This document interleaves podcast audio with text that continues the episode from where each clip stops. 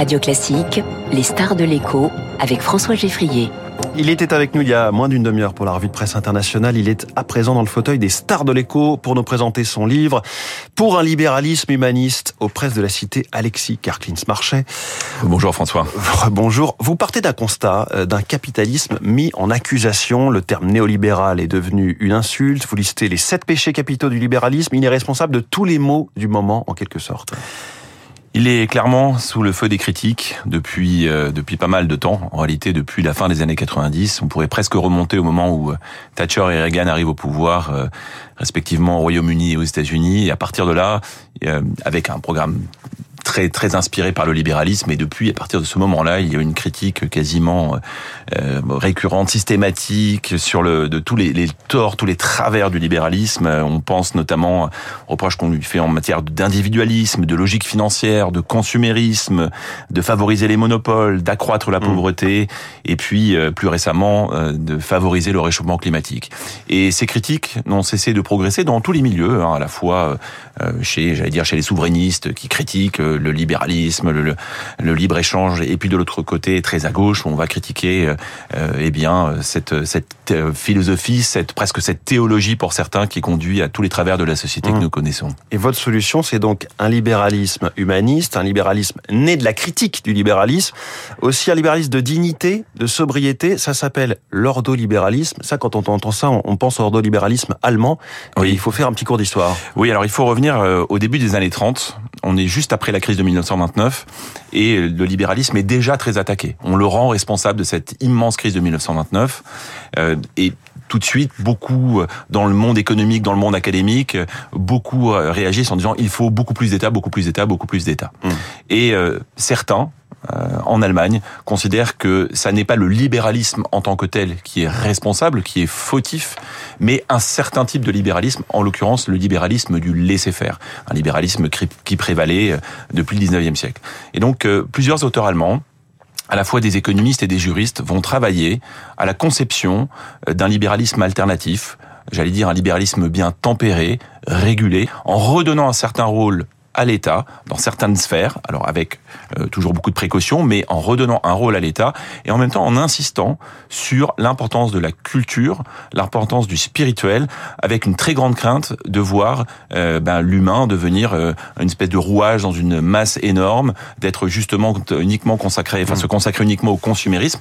Et, ce mouvement va être très influent dans l'Allemagne des années 30, 40 et en opposition au nazisme d'abord, puis voilà, la reconstruction de l'Allemagne après. la légitimité des ordolibéraux, elle naît de leur critique, de leur prémonition sur le nazisme qui monte. Et euh, Röpke, qui est euh, peut-être le plus connu des ordolibéraux, Röpke écrit avant l'arrivée d'Hitler au pouvoir, écrit que euh, les citoyens allemands qui vont voter pour les nazis pensent qu'ils auront l'ordre et pensent qu'ils auront la stabilisation, la réalité c'est qu'ils auront le chaos et la destruction. Alors mmh. vous imaginez bien ce que ça veut dire.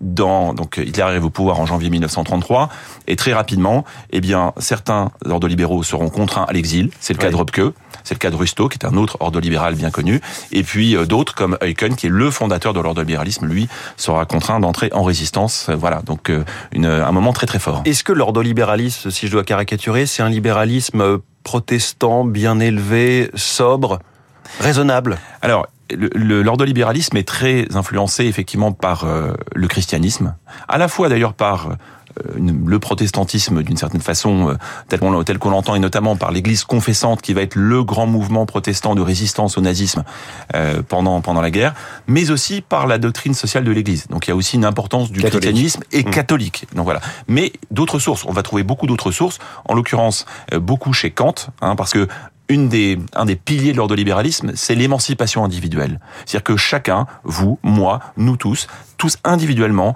nous devons nous émanciper. Et cette émancipation passe par la culture et l'affirmation de notre liberté individuelle.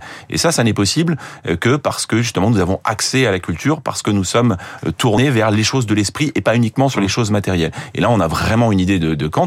Et quand on remonte le fil, on va, on peut remonter jusqu'à la pensée grecque. D'ailleurs, la pensée grecque est très présente dans les écrits ordolibéraux. Quelques principes protection de la vie, de la propriété privée, importance de l'entrepreneuriat, des prix libres, de la concurrence, euh, de la libre concurrence. Euh, c'est des principes de base similaires au libéralisme que nous connaissons, peut-être une importance plus forte pour l'État arbitre. Voilà. Euh, cet ordolibéralisme, on l'a vu, donc il a été en Allemagne, aussi peut-être en Suisse, aux Pays-Bas, en Europe mmh. du Nord, au Japon. Mmh. En France, pas du tout Alors il l'a été un peu, j'allais dire presque marginalement, mais quand même en termes d'influence, on la retrouve en 1958, lorsque euh, le général de Gaulle revient au pouvoir et qu'il nomme la commission Pinet-Rueff, Rueff, Jacques Rueff, donc l'économiste libéral français, qui lui est très proche des ordres libéraux. Il a d'ailleurs préfacé euh, un ouvrage de Ludwig Erhard. Vous savez, Ludwig Erhard, c'est le père du miracle allemand, qui lui était complètement influencé par l'ordolibéralisme. Et donc il y a eu un moment, j'allais dire les 1958 jusqu'à 1967-68, on va trouver l'ordolibéralisme incarné. Mais c'est vrai que le, moment fort de l'ordolibéralisme, c'est en Allemagne en 1948, alors que l'Allemagne à ce moment-là est un pays en, complètement effondré et euh, dévoré par l'inflation, euh, avec une économie totalement à l'arrêt. Les ordolibéraux vont faire en sorte de construire un programme économique qui va relancer le pays. On va le retrouver dans toute la démocratie chrétienne, y compris en Italie. La reconstruction italienne est aussi marqué par, par l'ordolibéralisme. Et donc c'est un, un mouvement qui a fait ses preuves, c'est un courant philosophique qui a fait ses preuves, mais qui a été dépassé dans les années 60 par l'affirmation ou la réaffirmation du libéralisme du laisser-faire. On mmh. redécouvre Hayek, on redécouvre surtout, on découvre Milton Friedman et euh, Milton Friedman lui venant avec ce libéralisme Nobel 76. Voilà, prix Nobel 76, Hayek 74, euh, prix Nobel entre guillemets. Oui, prix de la Banque de Suède en mémoire d'Alfred Nobel. De, de, Friedman en 1976. Et donc on va à ce moment-là, bah, l'ordolibéralisme passe un peu à la trappe dans la trappe de l'histoire. On oublie ce, ce, courant qui avait pourtant été mm. euh, si important, qui a été quand même redécouvert par Michel Albert dans les années 90, quand il a écrit Capitalisme contre capitalisme, où il oppose le capitalisme anglo-saxon au capitalisme rénan.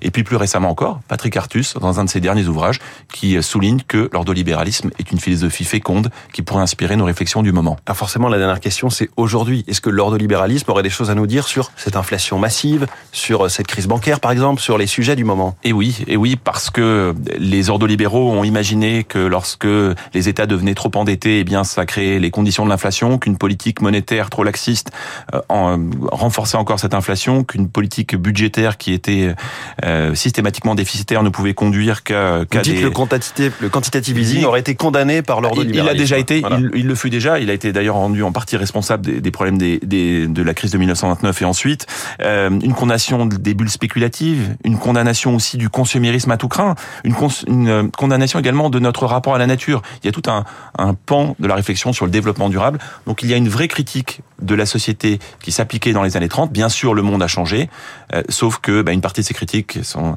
est, toujours valable aujourd'hui, à la fois sur le plan économique de tout ce que l'on vit en France, parler de, néo, de néolibéralisme en France, pardon, mais c'est quand même un sacré oxymore.